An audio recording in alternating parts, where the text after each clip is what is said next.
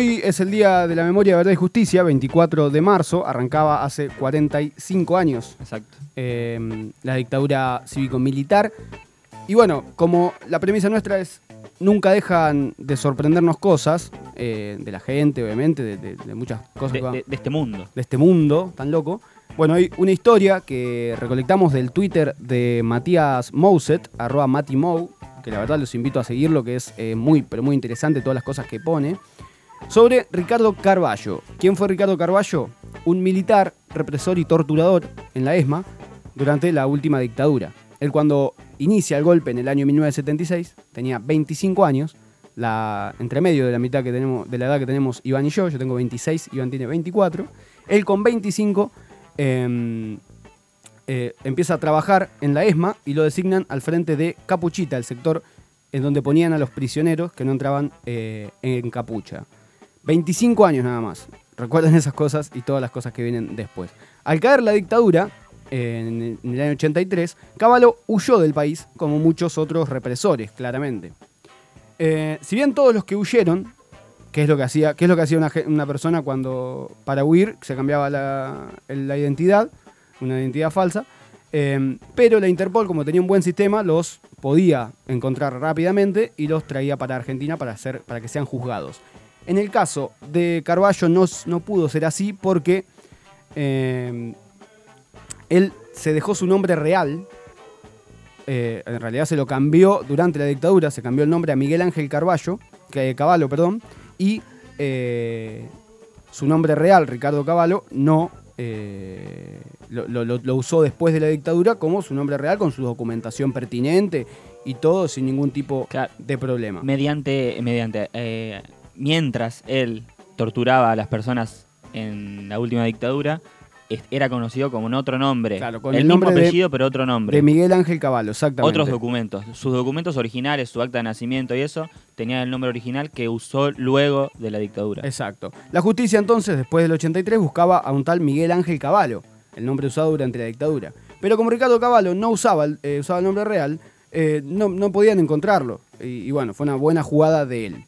Lo que pasó fue que eh, eh, esta confusión es que Caballo no se, no se manejó como un fugitivo escondido, perfil bajo. No es que se fue y dijo, me quedo tranquilo, no digo nada, no levanto sospechas.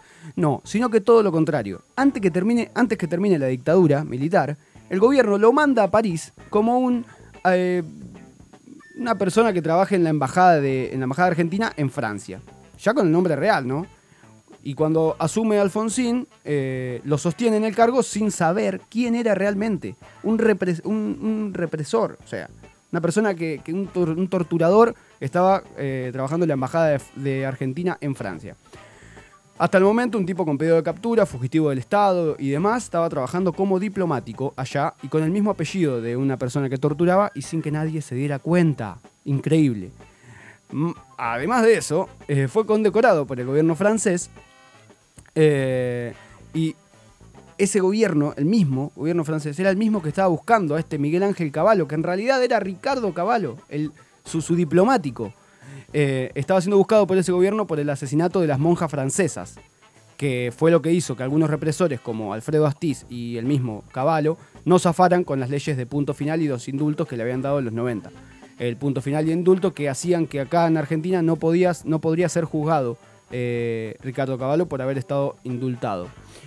Eh, la causa quedó a cargo de un juez español, Baltasar Garzón, eh, y Caballo lo que hacía, lo que hizo del 83 hasta el año 2000, fue moverse por todo el mundo siendo galardonado, siendo una eminencia, siendo un gran empresario exitoso. Pero claro, en el año 2000 ahí empieza todo a salir a la luz. Porque un diario llamado Reforma, un diario mexicano, empieza a investigar un caso de corrupción ahí en ese país. Investiga que el RENAVE, el Registro Nacional de Vehículos, había adjudicado unas patentes por 400 millones de dólares anuales. Cuando se dieron cuenta eh, que era eh, una empresa argentina, lo man- mandaron a José Vales, un periodista eh, que trabajaba en el diario, en la revista ahí de, México, a que investigara. Y investigó este tal Ricardo Cavallo, que además de ser el que manejaba la empresa argentina, era el director del Renave en México. Bueno, ahí dijo, esto es un caso de corrupción solamente, pero se inquietó más, porque por el apellido Caballo lo llamaba por algo al, periodista y, y sabía que un tal Caballo había sido el que había torturado a un amigo de él durante la dictadura y empezó a investigar. Investigó, investigó, hasta que eh, concluyó que este caballo había sido un militar y que estaba interesado en ocultarlo. Algo que los militares no querían, no querían ocultar que eran militares, querían decirlo. El diario se comunica con Caballo, quien dijo que iba a viajar a Argentina para probar que era inocente, pero Vales no quería que viaje a Argentina porque por este indulto no lo iban a poder juzgar. Entonces se contactó con un abogado, que era un abogado que trabajaba en causas de derechos humanos, con el juez Garzón, y ahí le comenta que los dos caballos eran el mismo caballo. Entonces apuran todo, apuran, apuran, en el año 2000, sin redes sociales, sin nada, para enviarle a la gente, a las personas que él torturaba, eh, la foto de Caballo para que puedan decir eh, que era él. Entonces, eh, consiguen que cinco víctimas lo reconozcan y el 24 de agosto del 2000 publican en la tapa del de la revista Reforma, Ricardo Caballo, director del Renave, fue reconocido en una foto por cinco presos argentinos como su torturador. Periodistas se agolpaban, por supuesto, en el aeropuerto mexicano cuando Caballo va a tomar el avión para volver a Argentina. Caballo consigue subirse al avión, pero antes que salga, dos agentes de Interpol se suben y le dicen que estaba detenido.